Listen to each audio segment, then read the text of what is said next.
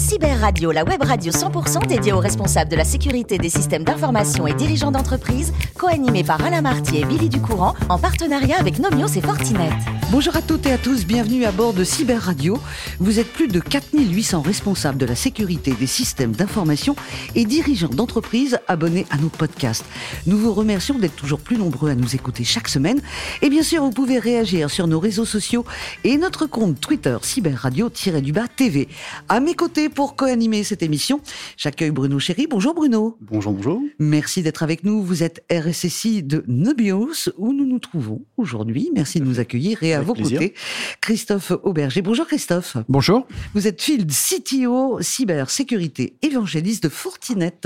Tout va bien? Parfaitement. Nous allons accueillir notre premier invité. Aujourd'hui, c'est Philippe Bernard, RSSI d'Ignition Technology. Bonjour Philippe. Bonjour, Comment allez-vous? Très très bien. Alors mon cher Philippe, vous êtes né à Sens. Oui. Au pied d'une jolie cathédrale. Très. très belle cathédrale dans Lyon. C'était en 1957 et comme petit garçon, vous aviez des problèmes de dents, vous étiez obligé d'aller chez le dentiste et comme celui-ci était sympathique, vous vous êtes dit je vais devenir dentiste. Voilà, exactement. Ça a commencé. Eh bien, j'ai raté mes études de médecine, bien sûr, il en faut. Et euh, donc ensuite, j'ai fait de la biologie. Mhm. J'ai un 2 SS de euh, physico-chimie appliquée à la biologie. Alors pas de regret. Non. C'est rare quand même qu'un gamin euh, trouve son dentiste sympa, franchement. En le voyant toutes les semaines, euh, Ah oui, mais il on finit faire par s'attacher. hein. Alors, à la fac de, de Créteil où vous êtes allé, il y avait un module informatique et ça a été un peu une révélation pour Tout vous. à fait, oui. Alors, c'était une révélation avec l'informatique, sauf que je suis un peu têtu et je me suis dit, tu finis d'abord tes études, ton, ton DESS, Mhm. et après tu verras. Alors, service militaire, vous l'avez fait Oui. Absolument. Et euh, à la fin de votre service, vous faites un stage en informatique à la compagnie des signaux. Alors, ah, juste avant, Ouais. je fais un stage euh, payé par la NPE, Mhm. faut bien que ça serve, en informatique industrielle. D'accord, Et donc, le stage euh, pratique se fait à la compagnie des signaux, effectivement. absolument. Et cette compagnie va vous engager via un prestataire. Oui, On est bien d'accord au départ, mais vous allez euh, rester très longtemps avec eux. Vous faisiez à l'époque ce qu'on appelle de la simulation pour la guerre électronique. tout. Ça paraît très sévère, très sérieux. Et ensuite de l'IT, mais également de l'administration de stations Unix et PC. Voilà. Et j'ai fait aussi de l'intelligence artificielle. Ça nous rajeunit pas tout non, ça, pas du hein tout. Ouais. Alors, euh, dans la partie défense de la compagnie, la partie défense de cette compagnie va être achetée par Matra System. Oui. Hein, et euh, System Information. Et à l'époque, quand vous avez switché pour cause de rachat, vous étiez à quel poste? Eh ben, j'étais toujours au poste euh, RSSI. Après, j'étais euh, chargé de mission au sein du service informatique. Mhm. Et deux ans après, j'étais RSSI de. Alors, à l'époque, c'était plus Matra Système Mhm. Information, mais c'était devenu E EADS, Defense Alors, and Space. Voilà. Alors, on va voir que votre carrière se déroule toujours par des rachats. Vous y êtes absolument pour rien. C'est pas vous qui payez hein, de votre poche. Donc, effectivement, après Matra System Information, ça devient euh, EADS Défense et Space. Et vous allez postuler chez le deuxième fabricant au monde de missiles. C'est important. En 2006, Non, 2010, 2000, pardon. Voilà, Vous postulez chez MBDA, tout à fait. qui est également une filiale de EADS, mais autonome. Oui, tout à fait. La vie est belle là-bas, dans missiles? Euh, oui, un peu compliqué au niveau classification et sensibilité des informations, ainsi que la sécurité. Alors, Sécurité on- informatique et physique. Mm. Alors aujourd'hui, euh, vous êtes euh, RSSI chez euh, Ignition Technology, mais je voudrais que euh, mes camarades vont s'occuper de vous hein, sur votre cœur de métier, mais je voudrais qu'on dise un mot parce que depuis 11 ans, vous êtes trésorier d'un club de RSSI de la défense et de l'aé- l'aéronautique. Oui, le JIT6, Ouais. C'est très privé ça. assez. Ouais. vous êtes- quand vous vous rencontrez, vous parlez de quoi? Je peux pas vous le dire, autrement je suis obligé de vous tuer. D'accord, c'est secret défense. Ah oui, il y a beaucoup de choses qui sont secret défense, mais C'est important de se retrouver entre RSSI. C'est indispensable, que ce soit dans le milieu de la défense comme ça, ou soit le Clusif, ou le Cézanne, ou ce genre de choses. C'est très très important parce que dans l'entreprise, on est tout seul. Et on a les problèmes, il faut les résoudre. Et si on peut pas partager avec d'autres RSSI qui connaissent le contexte, Mhm. Ben, on devient fou. hein. Bon, alors Philippe, euh, je vous confie à Bruno. On va commencer par vous, Bruno. Bonjour Philippe. Bonjour Bruno. Alors, j'ai cru comprendre que dans vos nombreuses pérégrinations, il y a un sujet qui vous tenait à cœur, c'était la sensibilisation, oh, oui. la formation des utilisateurs, des équipes également. Dans le cadre du poste de RSI ou des postes de RSSI tels que chaque, chaque entité peut les, peut les concevoir, quel est votre, euh, votre ressenti par rapport là où doit se placer le RSSI Est-ce qu'il doit être gendarme et professeur, conseiller, chef d'orchestre Comment trouver le juste milieu, justement? Alors déjà, ça dépend beaucoup de l'entreprise. Mmh. Ça dépend de sa position dans l'entreprise. Et euh, alors, il faut qu'il soit un peu tout ça. Et de plus en plus, il faut qu'il soit l'homme orchestre. Déjà parce qu'il peut pas tout savoir, donc il faut qu'il s'appuie sur des experts. Et euh, par contre, qu'il faut qu'il organise tout ça. C'est plutôt un chef d'orchestre. Moi, je le vois plus comme un chef d'orchestre que comme un expert dans un certain domaine s'il peut aider euh, de temps en temps d'avoir un instrument euh, à soi, mais néanmoins. Oui, voilà, exactement. Même pour connaître la musique au moins. Christophe, oui, on reviendra à vous. Justement, bonjour Philippe. Pour, pour, rebondir un peu sur la, la, la question de Bruno, euh, vous avez une approche qui est plutôt, vous êtes plutôt adepte d'une part d'une sensibilisation importante, mais aussi tout en imposant des règles strictes, des interdictions. Euh, alors, est-ce que c'est simple à mettre en œuvre dans, dans un contexte d'évolution constante comme, comme on est actuellement? Alors, oui, effectivement, je suis plutôt euh, adepte des règles strictes, mais avec toujours une possibilité de dérogation en cas de besoin, en cas de nécessité business, ce genre de choses, euh, en, en, sachant à chaque fois que l'utilisateur, c'est lui qui va pouvoir doser. Donc, il faut bien qu'il soit, lui, conscient des risques. Et c'est ça le plus important. Hein. Il faut que bien que l'utilisateur soit conscient des risques et donner des dérogations au cas de besoin, parce qu'il y a le business et, ça c'est indispensable. Bruno. Du coup, d'aucuns diraient que l'IT devrait euh, comment dire, être incluse dans la sécurité de l'information et non l'inverse.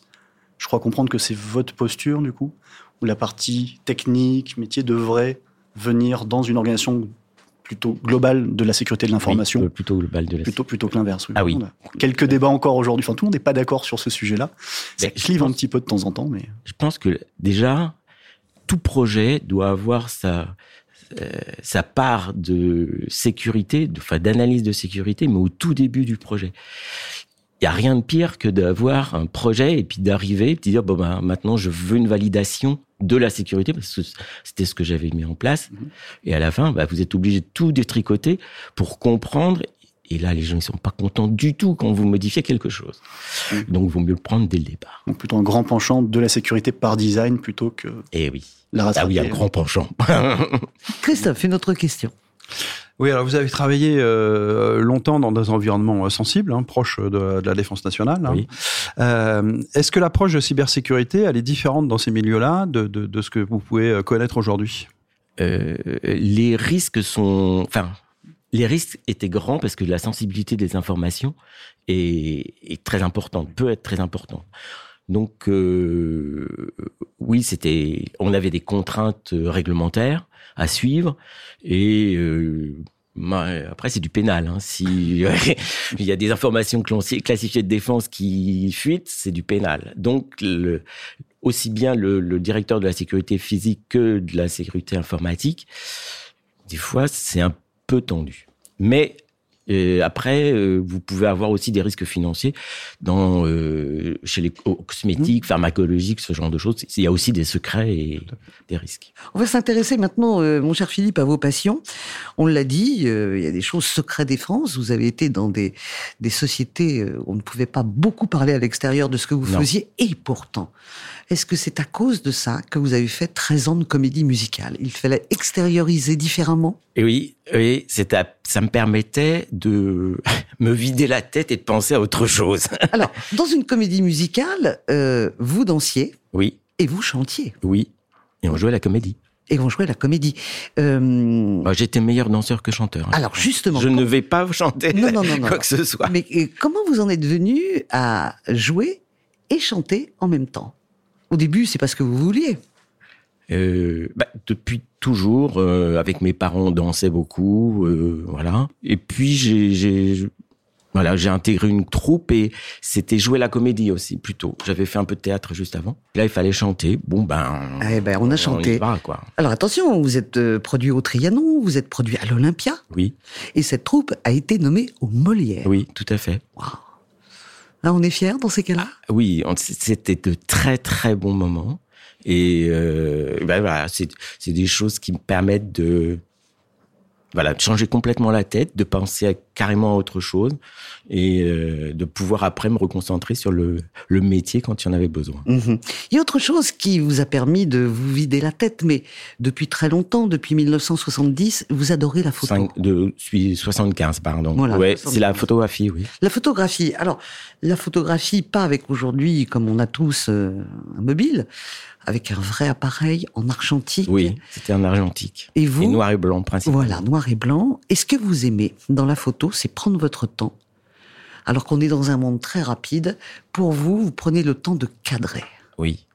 Pour moi, c'est très très important d'avoir un cadre, de représenter l'image, enfin ce que moi je vois, d'essayer de le l'embellir, de le bien le centrer ou de le décentrer justement pour pouvoir rendre quelque chose de Mhm. différent. Qu'est-ce que vous aimez photographier? Plus les paysages, les personnages? J'aime beaucoup les reflets en, vous savez, des reflets miroirs dans des immeubles, des l'architecture aussi. Mhm. c'est Alors, quelque chose que j'aime beaucoup. Comme vous êtes un garçon étonnant, on va terminer par une, une dernière passion, les massages. Alors, Oui. au début, ça fait rire, mais c'est pas ça le problème. Non. Vous avez appris à faire des massages. Eh oui. eh vous êtes oui. un professionnel du Oh, massage. presque. Ça fait dix ans que je fais ça. Ouais. Et euh, j'ai fait ça parce que je j'avais très très mal au dos. De, la comédie musicale ne soignait pas mon dos. J'aimais les massages parce que ça me décontractait. Je me suis dit bah pourquoi pas en faire? Et maintenant, le fait de faire des massages, ça arrive à me décontracter Parce que ça et à me masser moi-même. ça prend une énergie folle de faire Ah. des massages aux autres. Oui, c'est très très. Quand on veut le faire euh, bien, euh, c'est ça, ça use, mais ça, ça use dans le bon sens. C'est-à-dire que euh, voilà, moi après je suis un peu vidé, mais relaxé. Voilà. Et après, vous reprenez votre casquette de RSSI. Et voilà. Et là, vous êtes de nouveau très concentré. Euh, un mot quand même, je voudrais qu'on revienne sur ce que vous faisiez dans la comédie musicale, ce qui était très très, très intéressant. Vous faisiez du détournement de chansons, Oui. C'est-à-dire que c'est des. On prenait des, des, des, des chansons euh, du répertoire français ou américain et on changeait les paroles pour qu'elles collent à l'histoire. D'accord. Plutôt de manière humoristique. Donc, en amont de danser, ce qui est déjà une performance sur scène, et de chanter, il y avait aussi l'écriture. Alors c'est pas moi qui écrivais. Non, mais je pense que la troupe euh, Voilà. mettait un petit peu son grain de sel quand même. Oui, la troupe mettait son grain de sel, mais aussi dans la troupe on faisait les costumes et les décors, donc on faisait tout. Vous pouvez recoudre un bouton si je vous le demande? Ah oui. Mes parents étaient tailleurs. Mon père était tailleur, donc bien sûr au magasin, je faisais la vente et l'atelier, donc je sais repasser et coudre. Qu'est-ce que, vous avez- qu'est-ce que vous avez fait comme plus beau costume? Ah bah c'était mes costumes, les costumes du d'un fou avec des Le fou du roi. très chamarrés, voilà, avec ce genre de choses. Voyez ce que ça fait de, de vouloir être dentiste, de faire la comédie musicale. Il se retrouve secret défense comme RSSI. Merci infiniment Philippe. Merci, Merci à à Bruno et Christophe. C'est la fin de cette émission, fin de ce numéro de Cyber Radio. Retrouvez toute notre actualité sur nos comptes Twitter et LinkedIn. On se donne rendez-vous mardi prochain à 14h précise pour accueillir un nouvel invité. L'invité de la semaine de Cyber Radio, une production b2b radio.tv en partenariat avec Nomios et Fortinet.